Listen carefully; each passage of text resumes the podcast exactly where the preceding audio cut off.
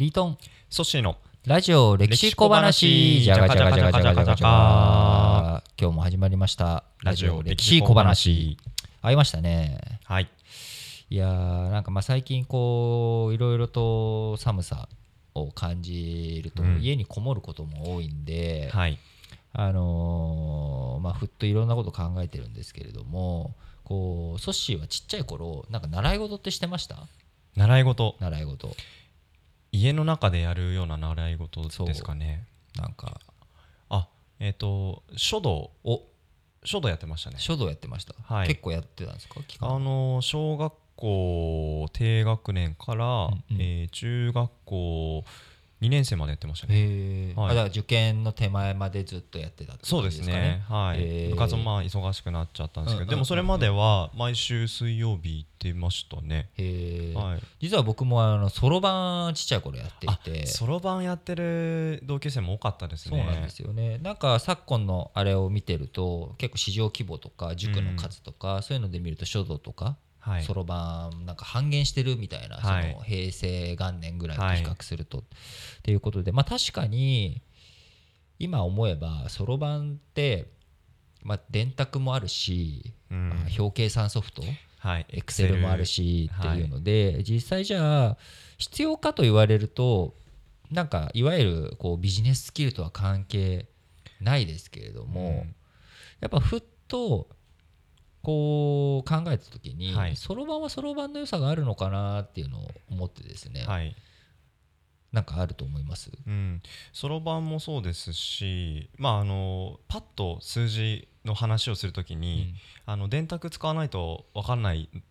シーンとかって結構あるんですけど、うんうんうんうん。そういう時にパパパッと数字言える人かっこいいなっていうのがありますしあと字で言うとこの年になって、うんあの習字の話ですね。習字の話ですね、あの字たまに書くと字、うんちょっと上手だねとかって褒められるシーンがあって、昔別に賞を取ってたわけじゃないですけど、なんかこの年になってあやっててよかったなっていうシーンが、確かに。ね、ありますね。確かにソッシーの字綺麗ですもんね。ありがとうございます。あのーなそうなんかね、はい。なんかにかなんかなって最近考えてるのが、やっぱり手を動かすってすごい大事なことだなって思っていて今の習字の話もそうですし習字だってこうはい。綺麗な字なんて実はじゃあ、あのー履歴書を手書きするうん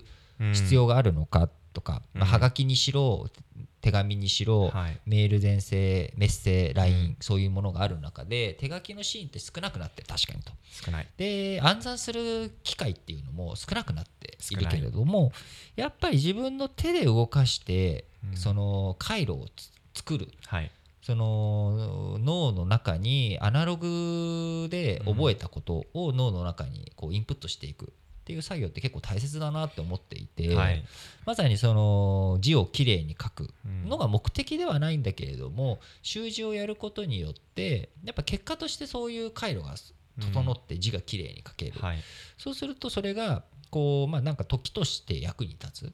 例えば僕のそろばんにしてもあんまりまあそろばん自体をじゃあ暗算する時にそろばんの玉動かすかっていうとそういう動かし方しないんですけれどもやっぱりまあ暗算少し早い方ではあるし、まあ、数字になんとなく計算も強いしパッとうん。把握したりとかっていうのはやっぱ電卓とかではないそのアナログで手を動かしたからこそ覚えること。だからエクセルとかで作った数字って結構覚えないんですよね。うん。だから僕なんかだとやっぱり紙で出してはい。その字見てせめて電卓で叩くとかあなんかそうしないと数字って結構覚えない。エクセルで作った数字も一回印刷するとかですもちろん資料、はい。資料の確認したりとかっていう意味では必ず印刷して、はい。あの出てきた数字でちゃんとた合ってるかって電卓叩いてって。で結構この電卓叩くっていう作業すらも最近こう避けるケースがあって要ははいエクセルの中の数式が合ってるからいいじゃないですかみたいな、でもまあ大事なところはやっぱ電卓叩くとやっぱたまにミスがあったりとか数式のうんセルが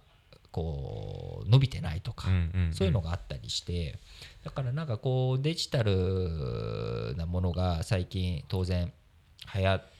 当たり前ですし、うん。デジタルに頼るっていうのは大事なんですけれどもやっぱ過去から面々と受け継がれてきているあの習字やうん。そろばん、はい。こういったものがあの現代に役に立つシーンっていうのもやっぱりあることはあるんだなっていうのを思っていて、はいまあ、人間この100年ですごい特にまあ100年というかこの10年20年。そうですよね。まあやっぱ Windows95 が出てからはい。なんかもうすごい時代もうインターネットデジタル全盛の中で結構こう改めてアナログによるインプットとかうん。アナログのアウトプットはい。これをどういうふうに鍛えていくかっていうのがうん。実は大事なんじゃないのかなって思うんですよ。なんかあの時間がまあねデジタルとか便利なものを使うとできるじゃないですか、うんうんでできた時間で何するのってところで、僕最近あのモレスキンのノートをよく使って書いてるんですよね、はいはいで数年前までは全部メモとかはエヴァノートとかあのデジタルに頼ってたんですけどなんかその書くっていう手を動かすっていうそのフィジカルなその活動アクティビティをするっていうのが何かその物覚えとか考えをより前に進めていくってところでなんかすごくしっくりくるところを感じていてまあなので僕個人的にはデジタルとアナログをなんかバランスよく使うっていうのは結構肌に合ってるなって感じは体感としてあるんですよね。だからやっぱこう歴史的に古いものとか伝統っていうものをこういたずらに伝統だからそれを守らなきゃいけないとかやらなきゃいけないっていうのもまた違うとは思うんですけれどもやっぱデジタルが得意とするものアナログが得意とするものっていうことを明確に切り分けて考えるってすごい大切なことなんじゃないかなと思っていて、いやーそうですね。特に人間はデジタルじゃないんですよねうん困ったことに。まあ、昨今 AI とかねそうそうそう。のいろいろ人工知能まあもうマジかあのありますけどまあねアナログですよね。我々人間自体はアナログなものなので、こう脳科学者の方が面白いこと言ってたんですけども、うん。ひらめきって論理的に生まれてくるものらしいんですね、はい。ひらめいた後になんでそういうひらめきができたかって説明ができるはい。のがひらめき。はい。一方直感。うん。でこう第六感が働いたりとかうん。説明できないじゃないですか、うん。あれはどこが機能してるかっていうと、はい。運動神経とかその辺が感覚としてあるらしいんですね。でなまさになんで自転車に乗れるんですかとかうん。書けば理屈だって書けるかもしれないけれども説明できないじゃないですか。どどうやどう などうやってバランス取ってるんですかって言われてもこうなかなかうまく説明ができない。のと直感も似ていてでその直感を鍛えるためにはやっぱアナログに頼るしかないそうなんですね。うんうんでこの話何で読んだかっていうと、はい。あの羽生善治先生、はい。将棋の。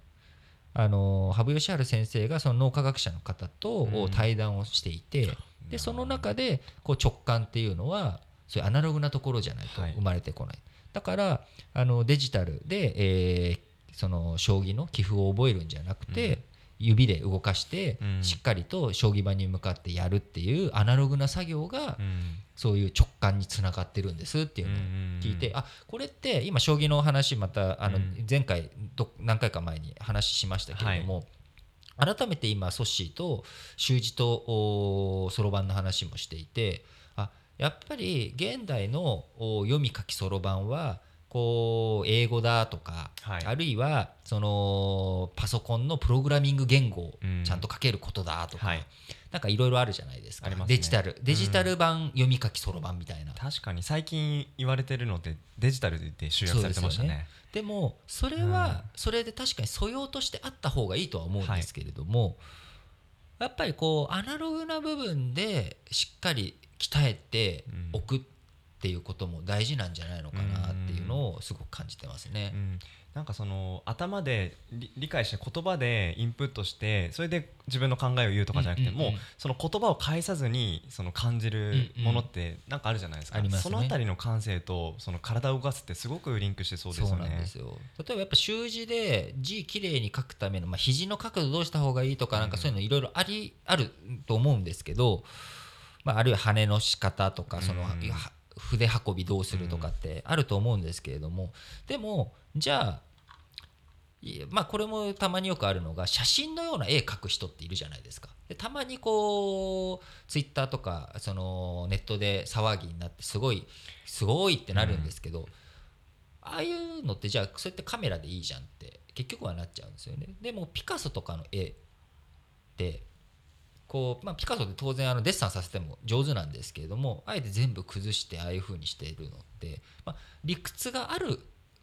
とも思うんですけど書いてる本人自体は直感だったりとか、そういったものでこれがいい配置なんだっていうのをやってるのってやっぱ体を動かしてるからっていうのもあると思うんですよね。だからこう最近漫画とかでもそうですしデジタルで書くその